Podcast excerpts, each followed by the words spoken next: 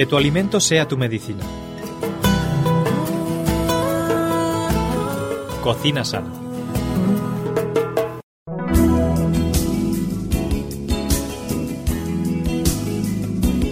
Ya ha llegado el momento, queridos amigos, de abrir este estupendo programa de cocina y que empiecen a trabajar nuestras glándulas salivales. Muy bienvenidos una vez más a Cocina Sana. Estamos, como no, con Ana Ribeira. ¿Qué tal, Ana? ¿Cómo estás? Hola, Esther. Muy bien. Un saludo a todos nuestros amigos.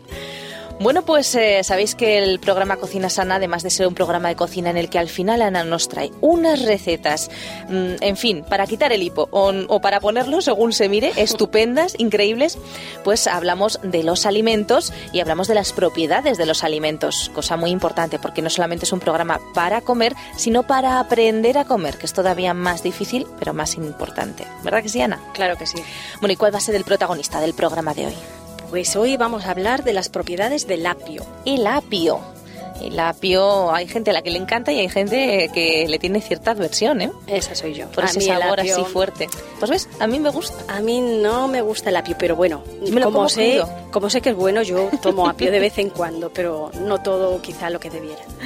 Bueno, cuéntanos, vamos a empezar por el principio. Cuéntanos un poquito de dónde viene el apio. Bueno, pues el apio silvestre, precursor del apio que hoy conocemos, es una planta sencilla que desde tiempos remotos crece de forma espontánea en áreas pantanosas de clima templado de Europa y del oeste de Asia. Ujú.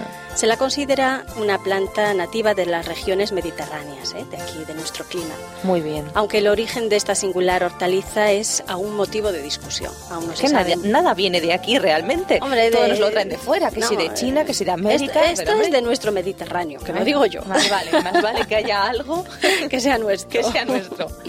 Existen documentos antiguos en los que consta que el apio, o una forma así similar, ¿no? quizá no como lo conocemos hoy en día, pero sí de la familia, pues fue cultivado antes del año 850 antes de Cristo. No, ya hace bastante tiempo. ¿ah? Sí.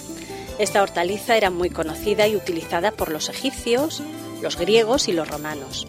Era considerada en su origen como una simple planta aromática.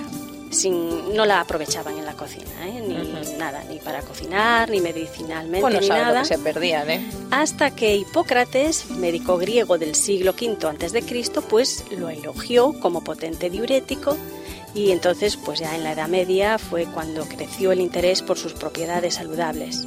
Luego se fue mejorando su productividad y bueno, el cultivo también se fue ensayando sobre él y bueno, pues constantemente se ha ido desarrollando y hoy en día el apio es muy cultivado en las regiones templadas de todo el mundo y en particular aquí, en Europa y también en el norte de América. Pero el apio es el apio que conocemos todos, que es esas ramitas verdes con hojitas, o hay más tipos de apio, porque a veces aquí hablamos de una planta y resulta que hay 800.000 tipos de plantas. Bueno, el apio no tiene mucha diversidad, ¿eh? Es escaso. Bueno. Eh, bueno, tiene un número restringi- restringido de variedades. La principal diferencia se centra en el color del producto final. Entonces luego podemos clasificar básicamente en dos grupos, el apio verde y el, ap- el apio blanquecino o, eh, o amarillento. ¿Qué diferencia hay entre el apio verde y el apio blanquecino amarillento, aparte del color?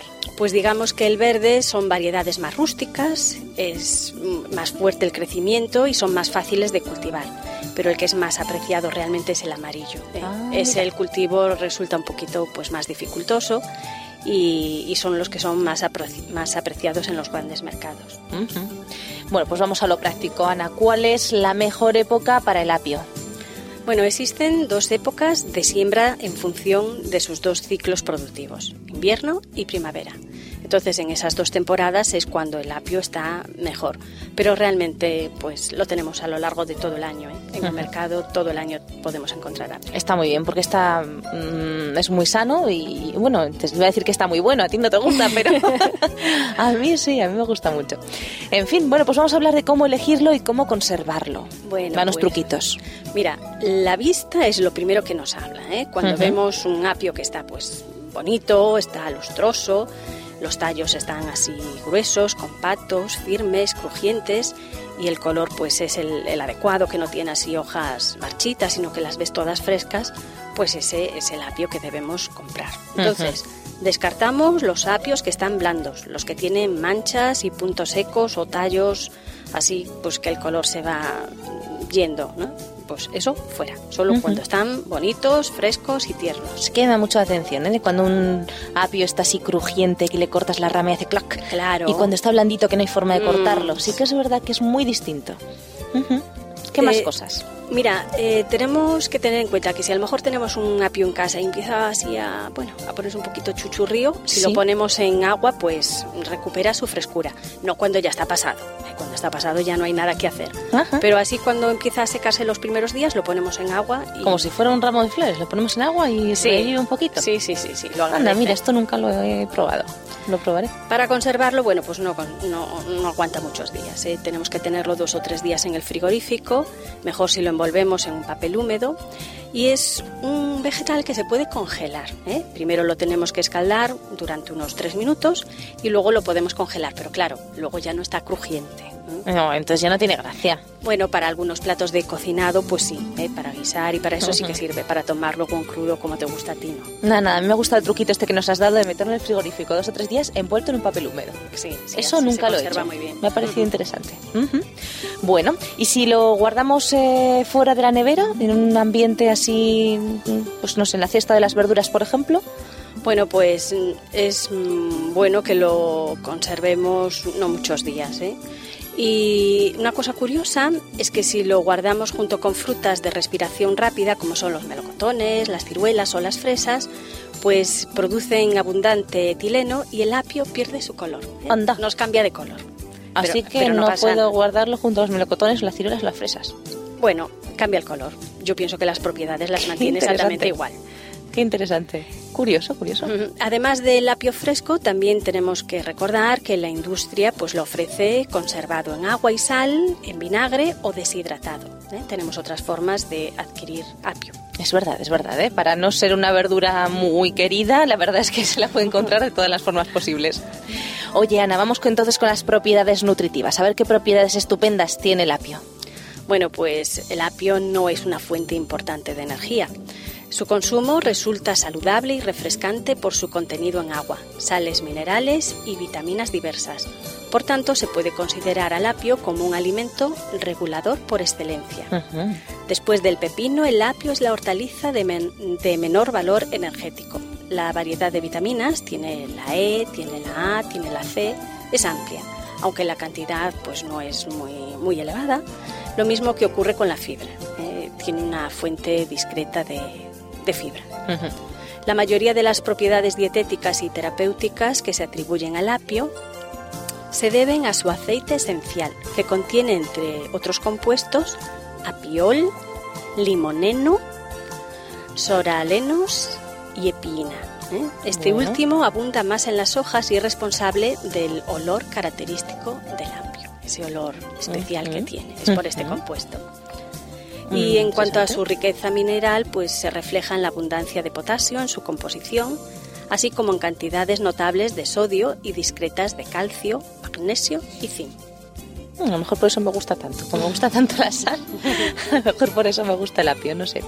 El potasio, potasio es eh, interesante también este mineral eh, porque creo que es, antes comentabas que era un buen diurético. Sí, Tiene algo que ver, ¿no? y es el, el potasio, ¿eh? que no me acordaba que me habías dicho el potasio, pues es necesario para la transmisión y generación del impulso nervioso. Por eso es muy bueno para nuestro organismo. Muy interesante, la verdad es que es muy interesante lo que estamos descubriendo hoy del apio, que es mucho más que cuatro tallitos verdes. ¿eh? Bueno, pues vamos a ver entonces, eh, con todos esos datos así un poquito más científicos que nos has dado, Ana, en relación con la salud y de tú a tú, ¿eh? en versión mm, para que nos entendamos ¿eh? entre nosotras, ¿para qué es bueno el apio? Mira, es muy bueno para el exceso de peso. Ujú, para Interesante. Sí. Por su insignificante valor calórico, pues es un alimento muy recomendable para dietas de, de adelgazamiento. Se puede incluir en las ensaladas, en forma de crema o como ingrediente de estofados elaborados con poco aceite, porque si queremos perder peso Claro. y luego añadimos mucho aceite, No tiene mucho sentido, pues ¿no? no, hay que tener cuidado con esto.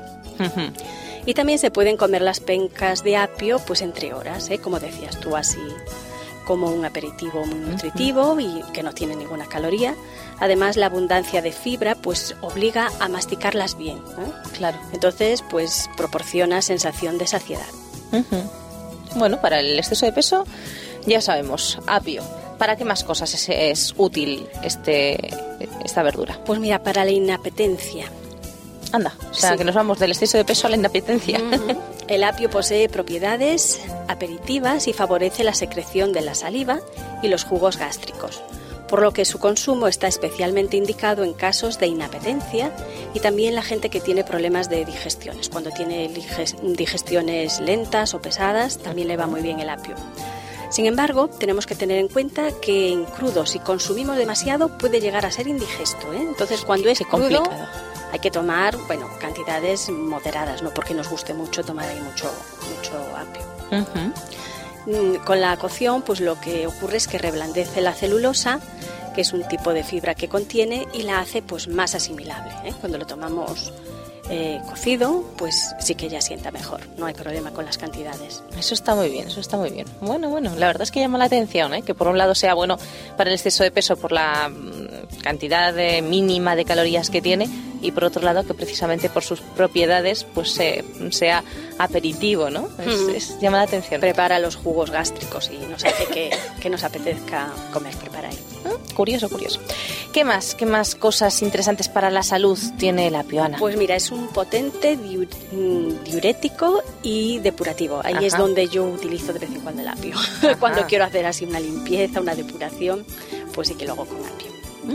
¿Y cómo? A ver, ¿por qué? ¿Por qué es tan bueno el apio para eh, ser diurético y depurativo? Pues mira, es muy bueno para los riñones, gracias a su propiedad de aumentar la diuresis. ¿eh? Entonces, Por el potasio y todo eso, probablemente. a pesar de su contenido abundante en sodio, pues el apio resulta hipotensor por el aceite esencial que contiene. Ajá. Este ejerce un efecto dilatador sobre los vasos renales y de esta manera se favorece la eliminación de agua y de sustancias tóxicas por la orina. Por eso, pues es un depurativo estupendo para el organismo. Qué bueno, qué interesante. Además, yo conozco personas que hacen eso que decías antes de la limpieza, hacen un pucherito, digamos, con apio y cebolla. Y no sé por qué exactamente, pero parece como que combinan así muy bien, ¿no? Sí, co- combina muy bien ¿eh? con, la, con la cebolla y bueno, lo, tomado así como, como una ensalada, va muy bien. También. Bueno, bueno, bueno. Pues yo lo he visto hacer como eso, como un pucherito, como una infusión, no, no una infusión, un caldito. Sí. eh, Que ponen apio, ponen cebolla, ponen ortiga Exacto. y luego le ponen un poquito de limón, ya cuando está ortiga, si no tienes ortiga, pues le pones col, que también Col. va muy bien. Lo que tenga Verde. verde ¿eh? el Ajá. verde más intenso es lo que conviene. Ajá. Se cuece todo eso en dos litros de agua y luego pues te vas bebiendo eso. Yo solía tomarlo, me parece que una hora antes de las comidas me bebía un vasito con el zumito de un limón y eso depura, pero muy Pero bien. mucho, muy bueno. ¿verdad? Ujú. Muy saludable. Ujú. A mí me sienta muy bien. Bueno, bueno, bueno, bueno. bueno. Bueno, ¿y para qué más cosas? Yo creo que tiene todavía más eh, mm, impactos positivos para la salud. Mira, también va muy bien para los dolores articulares. En el apio se han detectado también flavonoides, compuestos con actividad antioxidante y funciones biológicas diversas. Estos compuestos, combinados con silicio, ayudan en la, renova- en la renovación de las articulaciones y del tejido conjuntivo. También se utilizan en el tratamiento de procesos inflamatorios como la gota o como la artritis. Bueno, pues el apio es un alimento estupendo también, ¿eh? Hemos aprendido un montón de propiedades eh, que tiene el apio. El problema es que a la hora de llevarlo a la práctica, Ana, en los hogares, pues eh, nos solemos encontrar con la dificultad de los más pequeños. Ven que se acerca la mamá con el apio y luego hay que buscarlos por debajo de las camas. Esto es un problema, Ana. ¿Cómo podemos hacer para que a los pequeños les agrade el apio? A ver. Bueno, tenemos que tener en cuenta que los niños cuando nacen comen lo que les enseñemos a comer. ¿eh? Entonces, pues lo que tenemos que hacer es ir añadiendo en cantidades pequeñas y en diversos tipos de, de alimentos. Y luego, bueno, cuando ya son un poco más mayorcitos, pues sí que ahí ya tenemos que ir más a la imaginación. Tenemos que pensar pues que las pencas se pueden rellenar ¿eh? y se pueden preparar fritas o cocidas y los tallos y las hojas y las semillas pues se pueden añadir a las sopas o a los estofados como condimento. También se puede tomar el jugo fresco elaborado con tallos y las hojas.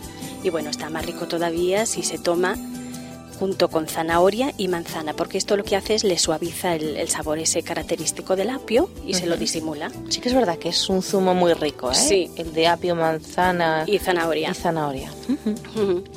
Y también, bueno, pues si se tiene costumbre de añadir el apio a las ensaladas o a los caldos y a las sopas, pues es más fácil que el niño se vaya acostumbrando a ese sabor. Y si se elabora una crema de apio, tenemos que tener en cuenta que tenemos que limpiarle muy bien esos hilillos, porque claro, si al niño le haces un puré ahí muy bueno, pero se encuentra con los hilos, pues seguramente le va a desagradar. Entonces tenemos que tener en cuenta eso, limpiarlo muy bien. Muy bien limpito.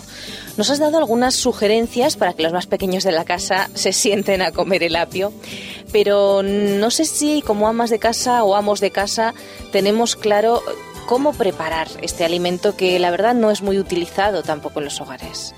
Bueno, pues en la cocina las aplicaciones varían. Si las hojas y pencas están verdes, se utilizan en caldos o como condimento también de diversos platos. Si las pencas son blancas o doradas, resultan tiernas y crujientes para consumirlas crudas, en tiras o rayadas tras eliminar con un cuchillo los hilos como habíamos dicho antes. ¿eh? Y un buen complemento para las ensaladas. La semilla del apio ¿eh? se usa como condimento y si se muele y se mezcla con sal se obtiene sal de apio, ¿eh? que en ocasiones pues se puede poner también mezclada con el ajo desecado. Queda muy bien. Esto lo voy a buscar porque me parece interesante, nunca he probado las semillas del apio. Sí, y bueno, lo mejor si haces la sal esta es hacerla en el momento, ¿eh? para que esté más fresquita y pues que no se enrancie, porque si pasan unos días se puede enranciar. Entonces hacerla así en el momento es lo mejor. Un morterito y Y también es curioso que las semillas del apio, eh, la industria farmacéutica las utiliza como sedante. Y también pues para quitarle el mal sabor de algunos fármacos, pues también le ponen a veces así un poquito de apio. Qué curioso. Hasta en los fármacos hay apio. Eso sí que eso sí que me ha sorprendido, Ana, eso sí que es curiosísimo. Oye, hablando de curiosidades, ¿tienes alguna curiosidad más por ahí que yo sé que sí? Sí, a mí me llamó mucho la atención. El fuerte olor de apio silvestre lo asociaron en la antigüedad con el culto a los muertos. Vaya, vaya. Sí, y tal vez por ello las tumbas de los difuntos griegos se cubrían con guirnaldas de apio. Asimismo, entre las momias, también egipcias, se han encontrado restos de esta hortaliza. Digamos que el apio tenía la misma función que los crisantemos en nuestros días. Era el símbolo del luto. Así como nosotros ponemos estas flores, pues ellos ponían el apio. Hay que ver qué cosas más raras, ¿eh? Se encuentran en la historia. Yo no sé, yo no sé qué, dirían los familiares si a un entierro llevamos un manojo de apio. Hombre, hoy no en me día, parece a mí. Hoy en día no, pero de aquella pues era lo habitual. Con, la de propiedades saludables que tiene el apio y va y, resulta que lo ponemos como un, un, homenaje a los difuntos. No, no sé, no sé, no sé qué diría el apio si pudiera hablar. En fin, en fin. Y bueno, pero hoy en día ya, ya no es así, ¿no? No, eso ya ha cambiado. En, ninguna cultura, ¿no? hoy evidentemente no. Hoy en día ya sabemos que tiene propiedades medicinales y lo utilizamos para eso y para el buen comer. Bueno, pues eso vamos a hacer después de la pausa musical. Vamos al buen comer. Así que os esperamos ahora mismo aquí en Cocina Sana para disfrutar de esas estupendas recetas que nos trae Ana. Recetas en este caso elaboradas con apio. Hasta ahora mismo.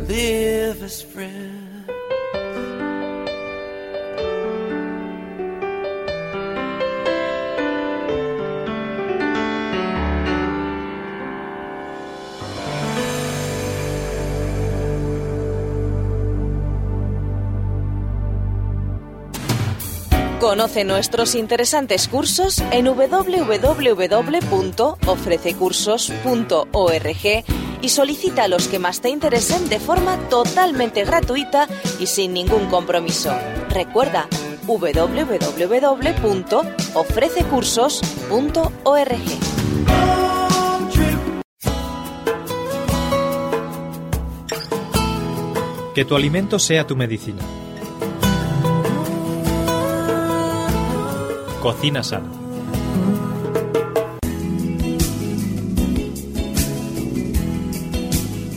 Bueno, Ana, pues ya estamos aquí de nuevo, de vuelta en Cocina Sana, hablando hoy de una hortaliza curiosísima, mm, sobre todo por el contraste con lo saludable que es para tantas cosas, para las articulaciones, eh, para el exceso de peso, para las digestiones pesadas, para tantas cosas, y resulta que me acabas de contar hace unos minutos que era utilizada para llevarla a, a- a los difuntos. Como un ramo de flores. hay que ver, hay que ver. Un ramo qué- de apio. Qué curioso. Bueno, pues ahora vamos a nuestra parte, la parte que más le gusta a nuestros amigos oyentes, que es la parte de las recetas. Ana, vamos a aprender a cocinar con apio. ¿Qué nos has traído para hoy? A ver, cuéntanos. Pues vamos a comenzar con una ensalada. Una ensalada de apio, col y manzana. Tres productos estrella. Mm, nos suena bien, la verdad es que suena bien. ¿Para cuántas personas? Para cuatro. ¿Y qué necesitamos? Pues necesitamos 500 gramos de col, un tallo de apio, una manzana, mejor si es la golden, ¿eh? es la que mejor le queda, un cuarto de vaso de vinagre, media cucharada sopera de azúcar, sal y aceite de oliva. Bueno, pues tenemos todos los ingredientes. Vamos a repetirlos por si algún oyente no le ha dado tiempo a tomar nota. Vamos a ver. 500 gramos de col, un tallo de apio, una manzana, un cuarto de vaso de vinagre, media cucharada sopera de azúcar, sal y aceite de oliva. Son ingredientes sencillos de los que tenemos por casa y seguro que la preparación es tan sencilla como los ingredientes. Pues sí, atender porque va muy rápidamente. Mirad, pelamos y cortamos las manzanas en rodajas, cortamos el apio en tiras largas, así como de unos 4 o 5 centímetros, picamos finamente la col, salamos, trituramos con las manos, ¿eh? la vamos así soltando, mezclamos bien todo, colocamos en la ensaladera y luego pues le añadimos el aceite, un poquito de azúcar y el vinagre y ya está lista para servir nuestra ensalada. Riquísima, riquísima y sanísima. ¿eh? Mm, Ensalada de apio, col y manzana. Bueno, pues ya nos hemos tomado esa estupendísima ensalada y qué más eh, recetas nos puedes dar con apio. Pues ahora vamos a pasar a tomar una sopa fría de apio y manzana. Continuamos con la manzana. Que no solamente se pueden hacer ensaladas, también se pueden hacer sopas. ¿Para cuántas personas será? Para cuatro Para también. cuatro también. ¿Y los ingredientes? Pues vamos a utilizar en esta ocasión un kilo de manzanas rojas, una ramita de apio, un calabacín, medio litro de agua fría, un diente de ajo, dos cucharadas de vinagre de sidra, cuatro cucharadas de aceite de oliva virgen y una pizca de pimienta blanca. Bueno, normalmente no solemos utilizar eh, vinagre, pues porque no es un alimento muy saludable, pero bueno, en estas recetas lo estamos haciendo y seguro que le da un puntito, un toquecito especial, ¿no? Eh, vamos a repetir los ingredientes porque no los he tomado todos. A ver, Venga, vamos allá. Un kilo de manzanas rojas, una ramita de apio, un calabacín, medio litro de agua fría, un diente de ajo, dos cucharadas de vinagre de sidra, cuatro cucharadas de aceite de oliva virgen y una pizca de pimienta blanca. pues ahora sí, ya tenemos todos los ingredientes encima de nuestra mesa, dispuestos y preparados para que Ana nos digas qué tenemos que hacer con ellos. Pues pelamos los calabacines y reservamos la monda cociéndola ligeramente en agua hirviendo con sal. Luego la retiramos en el agua fría y la reservamos para la decoración de la sopa. Anda, eso nunca lo he hecho, la verdad. Curioso. Sí, está bien aprovechar la, la piel también para Curioso. utilizarla. Tomamos notas, sí, sí. Luego vamos por el resto de las manzanas y las pelamos todas menos dos. ¿m? Dos la- las dejamos reservadas y les quitamos las pepitas también. Aparte de pelarlas, les quitamos las pepitas. Las trituramos con medio litro de agua fría, bien fría, casi helada, ¿eh? junto a una ramita de apio. Después a una de las manzanas de las que hemos reservado le quitamos las pepitas sin pelarla, solo le quitamos las, las pepitas y la añadimos así entera a la sopa. Luego picamos el ajo muy fino y lo añadimos también a la sopa. Volvemos a procesar todo en la batidora y añadimos el vinagre junto con el aceite de oliva. Sazonamos con sal y la pimienta blanca. Lo llevamos a la nevera durante 20 minutos y luego ya está listo para servir en la mesa. Pero recordar, le ponemos por encima las tiras del calabacín y los gajos de la manzana que nos quedó, ¿eh? que habíamos reservado. Le hacemos a esta manzana le hacemos gajos sin pelar y se la ponemos también por encima. Bueno, pues ya sabemos que si tenemos que utilizar algún alimento sin pelar, hay que lavarlo muy, muy, muy, muy bien. ¿eh? Eso desde luego. que le echan muchas porquerías a los, a los pobres alimentos en el campo. Así que muy bien lavadito y desde luego es una receta muy sana, Ana. La verdad Sí. es que sí. Bueno, pues eh, una crema eh, de, de apio y manzana, una sopa fría, mm, deliciosa. Y ahora tenemos otra crema fría de apio, pero esta vez con naranja. Exacto. Eso sí que nunca lo había probado, una crema con naranja. Crema de apio a la naranja, sorprendente. Bueno, bueno, también para cuatro personas y vamos a ver los ingredientes. Pues vamos a utilizar 400 gramos de apio fresco, medio litro de caldo vegetal, 100 gramos de patata, un vaso de zumo de naranja, aceite de oliva, una pizca de sal, una pizca de pimienta blanca molida y unas ramitas de cebollino picado. Bueno, bueno, bueno, no son in- ingredientes demasiado extraños. Vamos a repetirlos.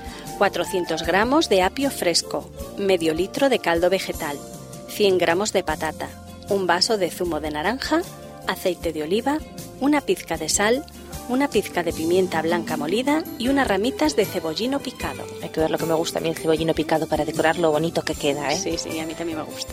Bueno, pues ya tenemos ahí todos los ingredientes. Vamos a ver cómo se prepara esta estupenda crema de apio a la naranja. Vamos allá. Picamos el apio en rodajitas muy pequeñas. Pelamos las patatas y las troceamos en trozos irregulares.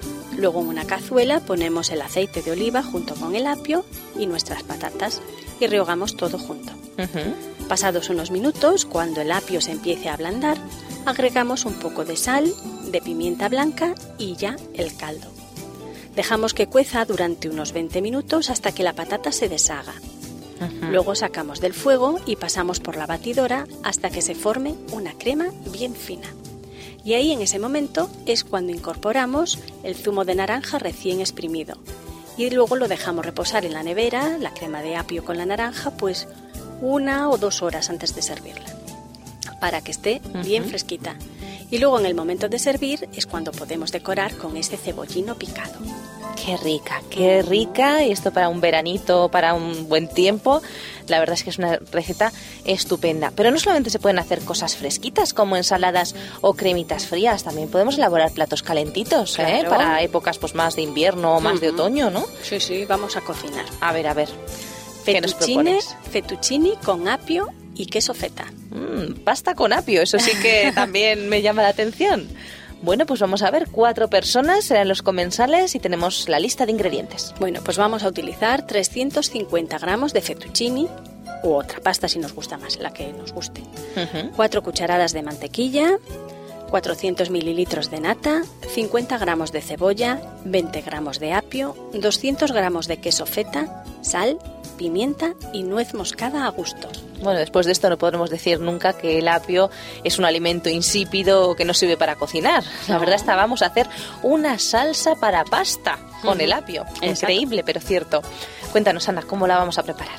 Bueno, pues sofreímos el apio y la cebolla picada, bien picadita, en dos cucharadas de mantequilla, hasta que se evapore todo el líquido. Sazonamos con sal y pimienta. Vertemos la nata poco a poco y agregamos una pizca de nuez moscada. Luego damos un hervor ligero al conjunto de la cebolla y apio con la nata líquida y ponemos a punto de sal. Cocemos el fettuccine al dente en abundante agua con sal y una vez cocida, pues lo que hay que hacer con la pasta es escurrirla bien. Luego vertemos encima de la pasta en la salsa caliente y hervimos todo junto. Cuando empiece a hervir, agregamos el resto de la mantequilla para que quede cremosito ¿eh? Y luego servimos con trozos de queso feta y un poco de cebollino o perejil picadito por encima.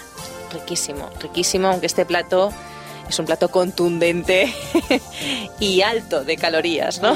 Sí, bueno, Pero realmente tiene que estar delicioso. hay que tomar un plato poquito menos, pero tomar. Buenísimo, Y si te buenísimo. fijas, todos nuestros platos siempre le ponemos un poquito de decoración por encima, Siempre. porque eso pues agrada la vista y hace que sea más apetecible. Comemos con los ojos, ¿eh? La Sí, comida primero. tenemos que tenerlo en cuenta en nuestra casa. Y bueno, pues tenemos eh, una última receta, veo por aquí, que nos has traído, que es una receta sana, sana, pero sana, ¿eh?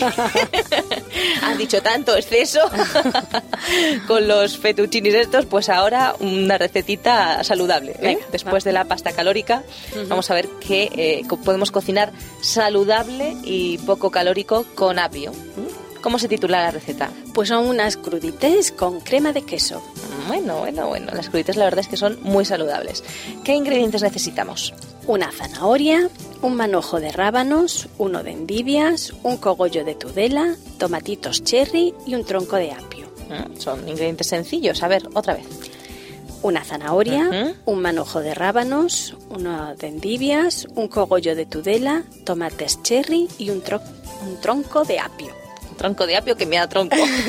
que me atronco. que me atronco con el de apio. bueno, bueno, bueno. Pues, y luego eh, bien. necesitamos otros ingredientes porque vamos a hacer Ah, sí, una cremita cremita de queso. ¿eh? La cremita de queso. Y esos ingredientes son 150 gramos de queso a las finas hierbas de este para untar, medio vaso de crema de leche o de nata, aceite de oliva, sal y pimienta. Fíjate si es fácil hacer una crema de queso. Muy Sencillísimo. sencillo. Vamos a repetir los ingredientes estos. Pues necesitamos 150 gramos de queso a las finas hierbas para untar, Sí. medio vaso de crema de leche o de nata, aceite de oliva, sal y pimienta. Bueno, bueno, sencillísimo, muy fácil ¿eh? para hacer. Bueno, pues vamos a ver cómo elaboramos este plato de crudités con crema de queso. Pues bueno, lo primero que hacemos es limpiar y cortar las verduras en palitos. Todas excepto los tomates. que Sí, esos porque dejar los tomates en palitos va a ser tienen que quedar enteros. Además, como los cherry ya son Producido por hopmedia.es. chiquitines, pues queda muy bien así. Ajá. Bueno, y ponemos todo en una fuente.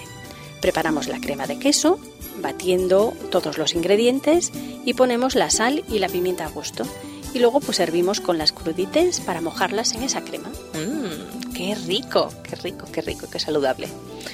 Bueno, pues Ana, hemos aprendido a hacer muchísimas cosas con el apio hoy, la verdad, que era un alimento que parecía que solamente tomaban eh, las modelos con la botella de agua todo el día enganchadas al apio a la zanahoria y resulta que no, que es un alimento que podemos tomar todos, que realmente es eh, muy saludable y que tenemos que acostumbrar también a nuestros niños. Nos has dado un montón de consejos estupendos, hemos aprendido de sus propiedades y como no un montón de recetas, para que luego digamos que no sabemos cocinar con apio. Ahora no tenemos excusa.